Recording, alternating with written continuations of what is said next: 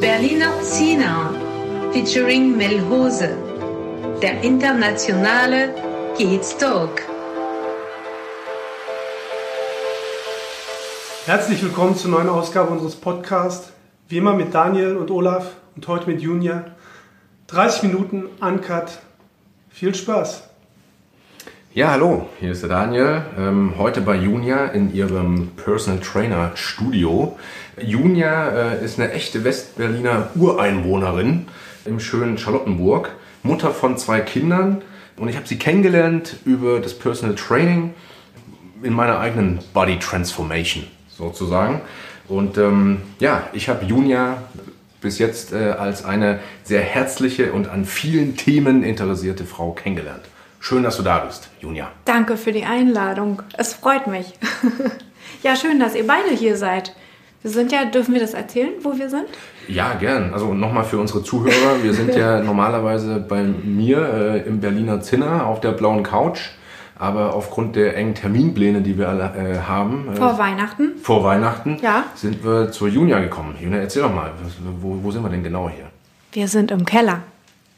Tatsächlich.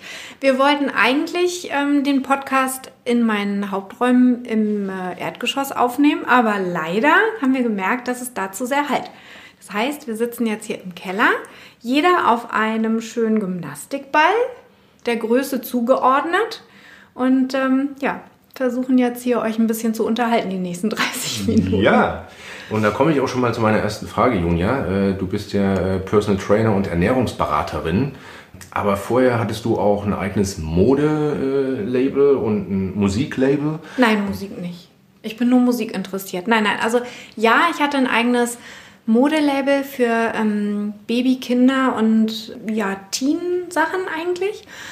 Das kam alles so ein bisschen, weil ich ursprünglich aus dem Grafikdesign komme. Ich habe äh, während der Nullerjahre ganz intensiv in diversen Berliner Agenturen gearbeitet als äh, Screen-Designerin und später dann als Artdirektorin für digitale Medien, habe einige Kunden betreut und ähm, das hat sehr viel Spaß gemacht.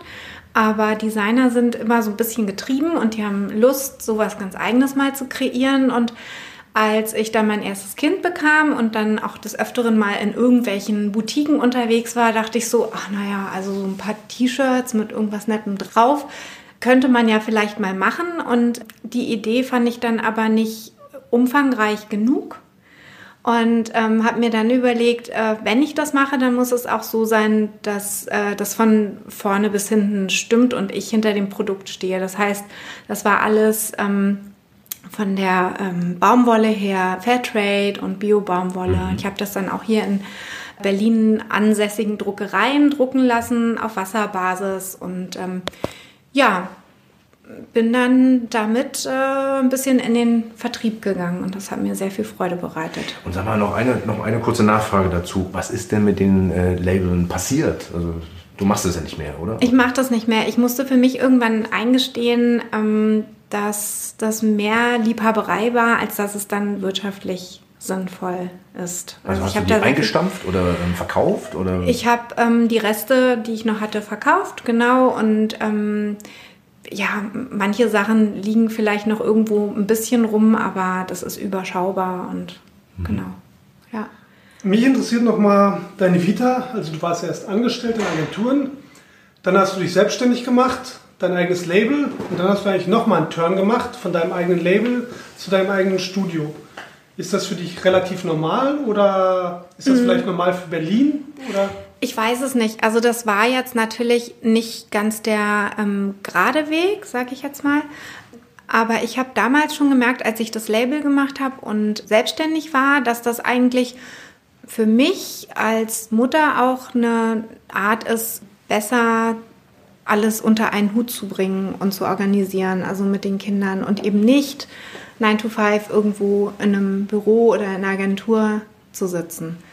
Und ähm, wenn man das eben einmal so, so hatte, dann ist man da auch so ein bisschen drin. Und tatsächlich war es so, dass ich mit dem Label an meine Grenzen gestoßen bin, mental und ähm, ja, meine Kräfte so ein bisschen aufgebraucht waren. Und ich sage jetzt nicht Burnout, aber es war schon so ein bisschen an der Grenze. Ich habe mein zweites Kind dann auch während der Zeit bekommen, habe vieles mit ihr ja halb auf der Hüfte sitzend, Telefon in der anderen Hand versucht zu managen und das war dann einfach irgendwann ähm, zu viel.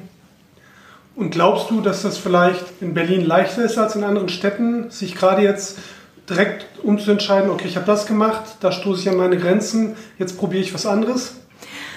Das kann schon sein. Also ähm, vielleicht eben, weil Berlin auch eine Großstadt ist, wo auch verschiedene Dienstleistungen auch gerne angenommen werden und vielleicht einfach insgesamt die soziale Infrastruktur auch da ist, ähm, ist es bestimmt hier auch ein bisschen einfacher als in Kleinstädten, wo, wo einfach die Nachfrage auch nicht so groß ist. Und das Label habe ich ja wirklich auch ziemlich lange Zeit gemacht. Das ging fast über vier Jahre.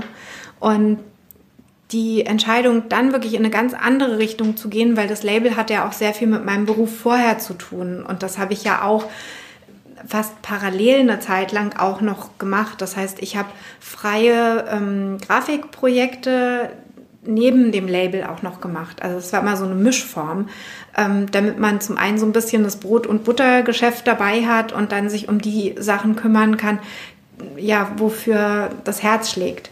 Und an dem Punkt, als ich dann gemerkt habe, so geht es nicht weiter, äh, brauchte ich auch erstmal eine Zeit, um zu schauen, wo soll denn noch die Reise hingehen? Und bei mir war es tatsächlich so, dass Sport immer schon auch ein ganz wichtiger Teil in meinem Leben war. Also seit frühester Kindheit, wo ich verschiedenste Sportarten auch als Hobby betrieben habe. Und später hat mich Sport immer begleitet. Weniger im Leistungsbereich, weniger in diesem mm, Mannschafts- und vergleichenden Bereich, sondern mehr ähm, auch in dem Bereich, wo man Sport fühlt. Ich habe dann auch viel Fun-Sport gemacht, das heißt äh, Snowboarden, Wakeboarden. Klar, das ist dann mehr so Individualsport, aber mir ging es da mehr um das Gefühl, was ich habe, wenn ich mich bewege, als dass ich mich punktemäßig oder zeitmäßig mit irgendwelchen anderen Menschen vergleichen müsste. Äh, Junia, du hast vorhin äh, zu Beginn deiner Ausführungen äh, von das, den Begriff mental äh, benutzt. Ich möchte jetzt den, den, den Begriff in einen anderen Zusammenhang bringen. Mhm. Ähm, jetzt auch in, in unserem Coaching, äh, mhm. was wir machen, oder Training, sagen ja. wir mal. Wir reden ja auch. das gehört dazu. Miteinander, ja. Kann man sagen, dass du auch manchmal sowas wie ein Mentalcoach bist? Absolut. Also ich sage immer, Personal Trainer sind nicht dafür da, dass sie nur neben dir stehen und dir sagen, dass du Kniebeugen machst und, und das sollen dann irgendwie 20 Stück sein, sondern ähm, Personal Training ist eben dieses Persönliche, mhm. miteinander zu reden, auch über die Lebenssituation zu reden, weil eigentlich bei all meinen Kunden es so ist, dass die Lebenssituation auch ein Grund ist, warum vielleicht die körperliche Fitness und Gesundheit teilweise ein bisschen auf der Strecke bleibt. Mhm. Da geht es um fehlende Bewegung, weil man viel sitzt im mhm. Job und auch gegebenenfalls eine falsche Ernährung, weil man zu stark in seinen Gewohnheiten ähm, verwurzelt ist. Ich habe dann noch einen, super, habe dann noch mhm. eine Frage. Ähm, du hast in, in, der Vergangenheit mal äh, den, den Spruch gebracht, ähm, Kiezleben fördert Toleranz und Verständnis für unterschiedliche Lebenskonzepte. Jetzt vorhin hast du ja auch von sozialer Infrastruktur und so gesprochen. Jetzt mal deine ehrliche Meinung, ähm, dieses Kiezleben, was du da so mhm. beschrieben hast, ja. so ist das eher idealistisch, äh, Wunschgedanke oder erlebst du das wirklich hier in Berlin in deinem Kiez? Genau, das das erlebe ich tatsächlich hier in meinem Kiez mit ähm, Menschen, die hier auch arbeiten und leben, die ich tagtäglich treffe. Ich habe zum Beispiel auch einen Hund. Äh, da trifft man auch andere Hundebesitzer aus, aus Nachbarhäusern. Letztens kam ich ganz nett mit einer Frau ins Gespräch und dann kam raus, sie hat eine große Physiotherapiepraxis. Dann habe ich gesagt, na, das ist ja interessant, das kann ich auch zwischendurch mal gut gebrauchen. und ich habe das auch, das Kiezleben auch oft gespürt, nicht nur dort, wo ich gewohnt habe, sondern wo ich auch gearbeitet habe. Als ich früher noch in den Agenturen gearbeitet habe, habe ich mir ja auch dort immer den Kiez sozusagen erschlossen, weil du ähm, in einen Laden gehst und da zur Mittagspause was isst oder zum Beispiel auch ähm, irgendwo vielleicht mal was einkaufen gehst und Menschen auf der Straße triffst und später dann, als ich meine ähm, Tochter hatte, die war bei einer Tagesmutter in Schöneberg, dann hat man da auch wieder so ein bisschen ein paar St Straßen gehabt, die man sich dort erschlossen hat und ähm, dort auch dieses Kiezleben miteinander hatte. Mhm. Also wo auch unterschiedliche Nationalitäten aufeinandertreffen. Also das hatte ich sowohl in der Kindergartenzeit mit den Kindern als auch bei der Tagesmutter. Da war kaum eine Familie nur mit einem reinen ähm, deutschen Background. Inwiefern ist das positiv oder inwiefern findest du, dass das zum Kiezleben beiträgt? Also ich finde das immer bereichernd. Also ich bin eben, wie du schon vorhin gesagt hast, ich bin in West-Berlin aufgewachsen und ähm, ich bin jetzt 44, bin ähm, so aufgewachsen, dass ich in meiner Grundschulzeit sehr wohl auch schon ähm, Kinder mit Migrationsunterri äh, Migrationshintergrund Entschuldigung, im Unterricht sitzen hatte. Und ich hatte nie Ressentiments, weil das für mich von klein auf total normal war. Und ähm, da hatte ich eine koreanische Freundin, dann gab es ähm, auch türkische Freunde und das, das war schön, auch mal bei denen zu Besuch zu sein. Da gab es was anderes zu essen und man hat die Eltern kennengelernt und äh, ich fand das immer interessant und bereichernd und äh, später auch. Und ich bin aber auch vom, vom Typ her jemand, der sehr offen auf unterschiedliche Menschen zugeht, weil es mich interessiert. Genau wie es ja bei dir auch ist, dass du dich für Menschen und für deren Biografie und Wieder interessierst, ist es bei mir genauso. Mhm. Also die, die, mit denen ich im Kontakt stehe, die ich kennenlerne, denen bin ich erstmal ähm, positiv gegenüber und, und möchte erfahren, was versteckt denn hinter denen. Weil ich finde, man kann immer voneinander lernen, ähm, man, man kann sich austauschen, man kann vielleicht auch sehen, ach, so unterschiedlich ist man gar nicht, weil im Grunde genommen, wenn man Kinder erzieht und eine Familie hat, geht es auch wieder um sehr ähnliche Sachen. Ja. Und gleichzeitig durch einen anderen kulturellen Background, weil man vielleicht auch anders aufgewachsen ist, hat man da auch wieder Unterschiede, die einen aber auch bereichern können. Mhm. Ja, und ähm, beim Stichwort Internationalität da hast du uns ja auch geschrieben, du machst dir derzeit Sorgen um die politische und ökologische Entwicklung und befürchtest du, dass uns diese Internationalität eventuell verloren gehen könnte?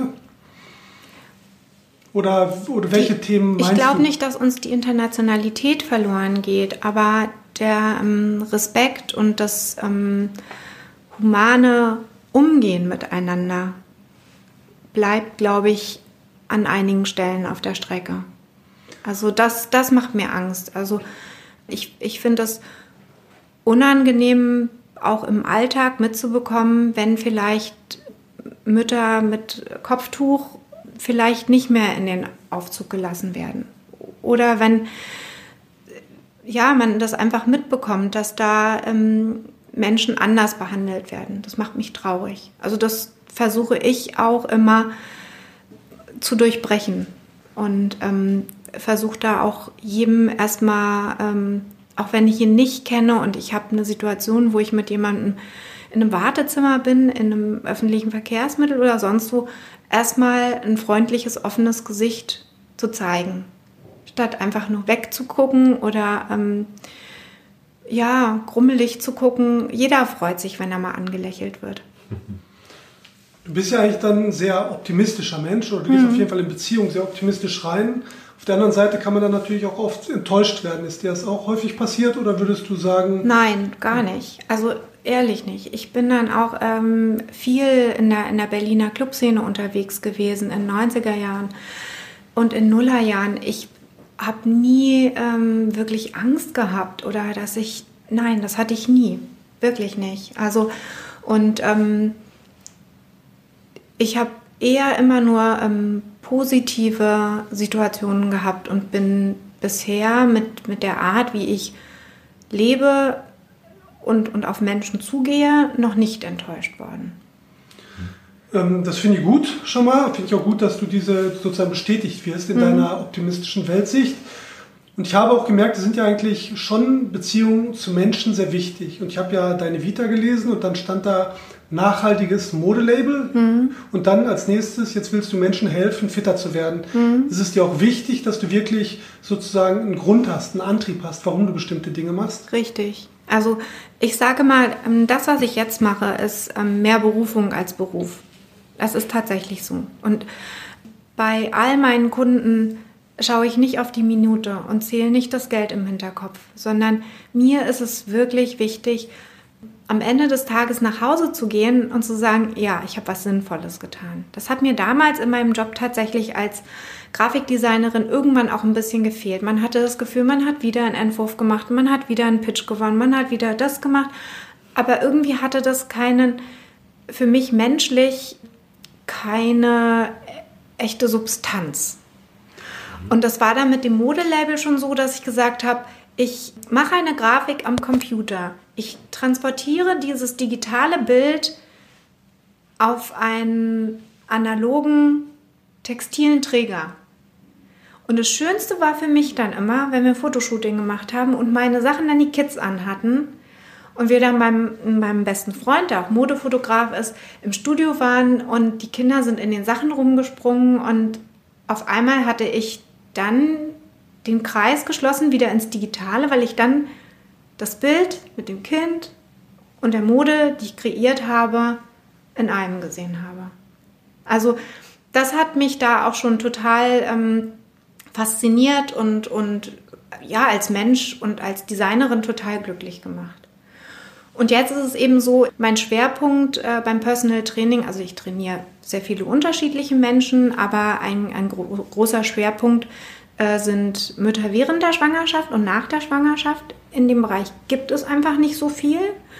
Und ähm, ich als zweifache Mutter habe das Prozedere eben schon durch. Ich kann das nachvollziehen. Ich weiß, wie man sich fühlt. Und als Trainerin freut es mich dann eben, die ähm, schwangeren Frauen zu begleiten. Und wenn ich dann die Reaktion bekomme, ich hatte eine ganz leichte Geburt oder es ist alles gut gegangen und dann kommen die Frauen wieder zu mir nach der Geburt und wir trainieren dann weiter und ich sehe die Kinder, das ist ähm, also schon viel, was ich da emotional auch mitnehme und was mich in meiner Arbeit bestätigt und ja, mich glücklich macht. Gut. nee, super. Dann äh, nochmal Szenenwechsel, Junia. Oh. Ähm, du bist ja, hat man ja schon gesagt, ähm, hier geboren, mhm. äh, hier in, in Berlin, vor 44 Jahren. Was hat sich denn über die Jahrzehnte hier in Berlin gehalten? Weil man hört ja auch oft, dass Leuten das, äh, spätestens wenn die Kinder kommen, ja, ja. Äh, da geht es dann raus ins Grüne oder die Stadt ist zu busy und ähm, man braucht man einen Tapetenwechsel. Aber du bist hier, immer noch. Ich bin hier immer noch. Und du willst ja auch hier bleiben. Ich liebe Berlin. Ich muss das tatsächlich so zugeben. Ich, ähm, ich fühle mich sehr wohl. Ich bin selber aufgewachsen in einem Randbezirk. Das war schon fast wie auf dem Land. Das war in Spandau. Das darf man eigentlich gar nicht sagen. Spandau bei Berlin. Das gehört Und, ja jetzt schon langsam dazu. ja, total. ähm, es war damals aber schon JWD, wie der Berliner sagt, ganz weit draußen. Und ähm, da konnte man auch ein, paar Minuten fahren und dann war man auch gleich beim Bauern und auf den Rieselfeldern und kaum ist man ein paar Schritte gelaufen, hatte man auch schon die Mauer vor der Nase. Und ich habe es dann äh, später immerhin bis hierher in den Kiez, bis nach Charlottenburg geschafft. Charlottenburg war für mich als Kind immer die große weite Welt. Ja, also wenn wir dann über die Heerstraße gefahren sind und dann die, die, die Lichter irgendwie heller wurden und, und, also, und wenn man dann über den Kudamm gefahren ist, jetzt auch zur Weihnachtszeit, das war für mich immer das Allergrößte. Und ich fühle mich tatsächlich sehr wohl in Berlin, eben weil Berlin so viel zu bieten hat, weil es diese total urbanen Bereiche hat, dann auch diese großstädtischen Bereiche wie jetzt Potsdamer Platz, Mitte und diese mhm. Sachen und gleichzeitig auch wieder im Kiez teilweise ganz ruhig, fast dörflich, grün und beschaulich irgendwo auf eine Art. Also ich finde, Berlin ist so facettenreich, dass es mich nie irgendwo anders hingezogen hat. Also ich hatte immer schon das Gefühl, ich lebe in der besten Stadt Deutschlands. Es hätte mich nie nach München oder Hamburg oder sonst wohin gezogen. Ich, ich dachte immer, ja, was habe ich denn für ein Glück, dass ich in Berlin aufgewachsen bin und dass ich Berlinerin bin. Das, ist jetzt ein bisschen sehr patriotisch oder wie, wie nennt man das? Lokal sehr, so lokalpatriotisch.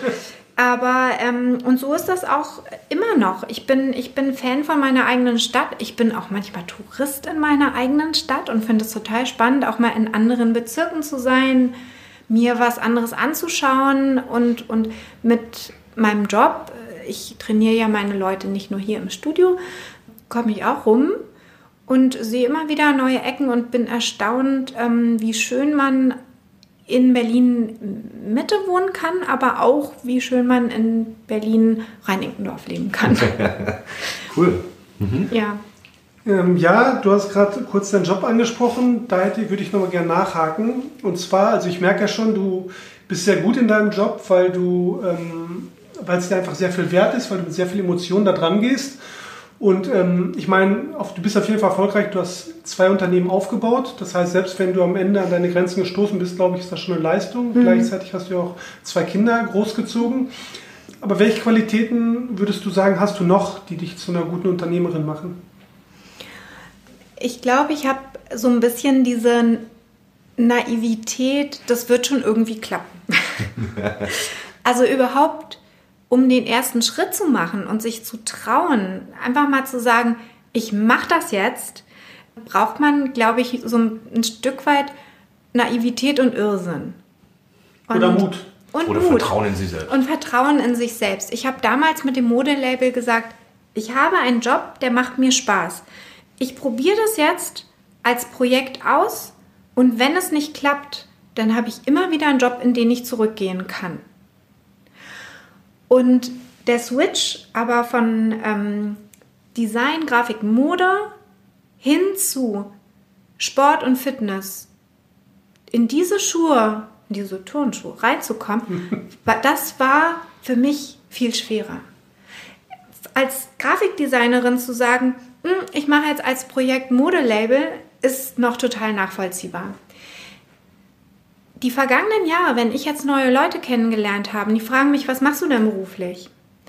Dann hatte ich in den ersten Jahren Mühe, gerade rauszusagen, ich bin Personal Trainerin oder ich arbeite im Fitnessbereich, weil ich mich da noch nicht angekommen gefühlt habe und, und weil für mich auch der Switch zu groß war und ich mich im tiefsten Business-Herz immer noch als Designerin sehe. Und ich brauchte ein paar Jahre, um genug Berufserfahrung zu sammeln, auch genug Feedback von meinen Kunden zu bekommen und zu sehen, wie das Ganze wächst jetzt in den letzten Jahren.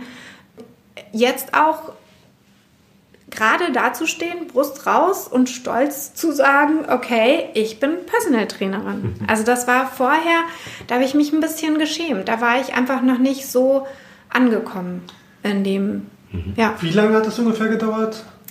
Na, schon so zwei, drei Jahre. Genau. Aber jetzt kein Problem mehr. Jetzt ist es kein Problem mehr. Das bringt mich auch zu, noch zu einer Frage, die geht mir ins Unternehmertum. Du bist, du warst, du bist ähm, sehr kreativ, äh, designmäßig unterwegs, dann in dieses Personal Training ähm, reingerutscht. Das ist ja eher ähm, eine selbstständige Tätigkeit. Es geht mhm. um äh, ein Mensch für den Mensch. Jetzt haben wir uns heute gerade wieder unterhalten, ähm, du würdest schon gern wachsen, im Sinne von mehr, also eine richtige Firma draus machen. Wie, wie, wie gehst du damit um? Also du bist ja eher kreativ und ähm, tausend Gedanken am Tag. Ähm, mhm. Wie disziplinierst du dich, dass du dann das andere Ziel, das übergeordnete Ziel, Wachstum erreichst? Das geht es schon, das ist ein ja, Ausblick. Ja. ja. Also ähm, der, der, der Wachstum, der ähm, vollzog sich jetzt eigentlich in den letzten ein bis zwei Jahren fast automatisch. Also natürlich nutze ich auch bestimmte Tools im Internet, dass ich mich da eben auch sichtbar mache, um ähm, dahingehend zu wachsen, dass ich mehr ähm, Kunden gewinne und, und auch Kunden zu mir kommen. Dieses größere Wachsen kommt eigentlich auch ein bisschen immer von meinen Kindern, die jetzt mittlerweile 10 und 15 sind und die das ja alles ganz lustig finden, dass die Mama da irgendwie Personal Training macht. Und die aber, die sind schon wieder so, dass sie sagen, Mama, jetzt muss das aber noch ein bisschen größer werden. Eigentlich fühle ich mich ganz wohl so, wie es jetzt ist, aber ich glaube, das ist immer der Punkt, wo man dann sagt, okay, was kann man denn jetzt noch an dem Punkt weitermachen? Mhm. Und ähm, ein paar Ideen habe ich halt immer dann schon wieder im Kopf, dass man sagt, okay, das ganze Wissen, was man in dem Bereich gesammelt hat, vielleicht sollte man das mal irgendwie nochmal niederschreiben oder vielleicht auch irgendwas produzieren in dem Bereich, sei es eine App, sei es ein digitales Buch. Und das sind schon Gedanken, die, die ähm, mich da auch beschäftigen. Also, ja. Da will ich gleich mal einhaken. Wäre es zum Beispiel für dich möglich, zum Beispiel Coaching ist ja gerade ein ganz wichtiges Thema, so zum Beispiel YouTube-Videos oder sowas, wäre das was für dich? Also, ähm, ich bin ganz ehrlich, YouTube ist irgendwie, das habe ich total verpennt. Ich glaube, ich bin da ein bisschen zu alt für. Und da gibt es ja auch total viele Kollegen, die ähm, YouTube-Videos regelmäßig machen. Ich bin auf Instagram ein bisschen aktiv und versuche da auch regelmäßig ähm, kleine Fitnessvideos zu posten und auch etwas dazu zu schreiben. Oder ich koche etwas, mache ein schönes Foto und schreibe einen Text dazu. Da bin ich dann wieder auch in einem Bereich, wo ich sage, das ist etwas, was mir Spaß macht und mein, mein kreatives Tun so ein bisschen befriedigt weil äh, ich dann wieder die Sachen von, von früher so ein bisschen mit reinnehmen kann. Also ich, ich koche dann was, das habe ich immer schon gern gemacht, mache ein gutes Foto, bearbeite es wahrscheinlich meist noch ein bisschen am Rechner, schreibe einen Text dazu und dann wird das hochgeladen. Und ähm, einen, einen kompletten Kanal zu haben, das merke ich dann immer, wenn man nur so kleine Sachen auf Instagram macht.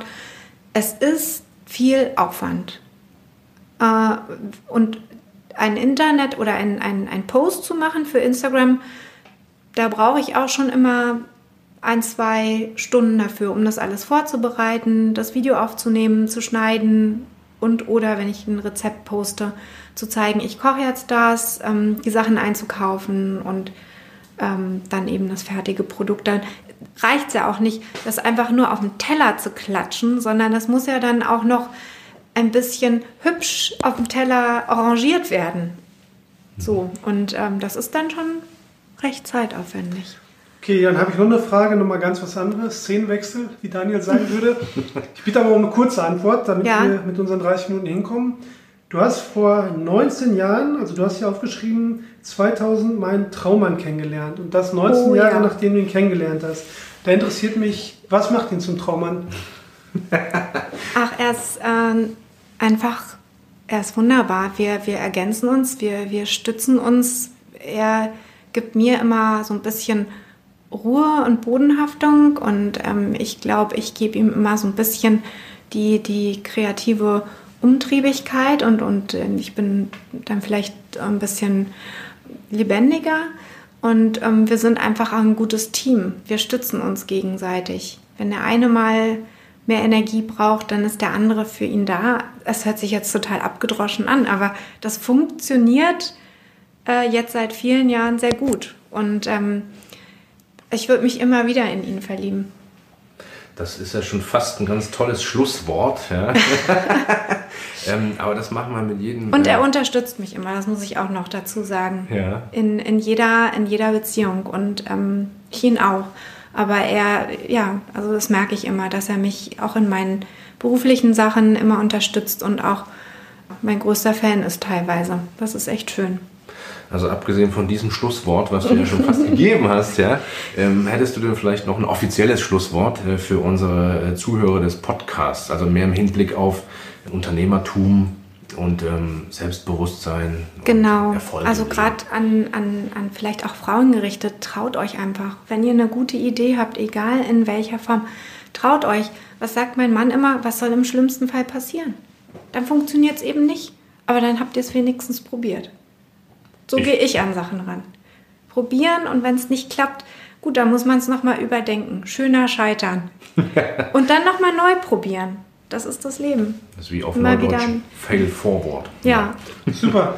Aber tolles Schlusswort, ähm, Junia. Ähm, ja, ich möchte mich bedanken für Ich deine auch. Zeit. bedanke mich bei euch. Es hat Spaß gemacht. Ich Ja. hoffe, äh, ja, äh, wir konnten viele Themen irgendwie abdecken und Na die klar. Zuhörer haben da ein bisschen Und Freude wir, dran. Wenn wir Fragen haben, sehen wir uns im Kiez, ne? So sieht's aus. Supi, vielen Dank. Danke, ich habe viel gelernt.